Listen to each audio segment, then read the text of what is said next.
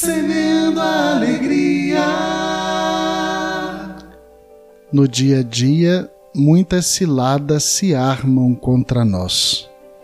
Diante disso, temos duas opções: a rendição, fazendo-nos vítimas dos prejuízos sofridos, ou a postura vigilante de quem, com o peito aberto, atravessa um momento de crise.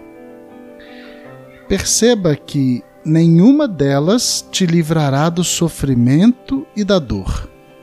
Porém, apenas quem encara seus problemas de frente supera seus medos e frustrações.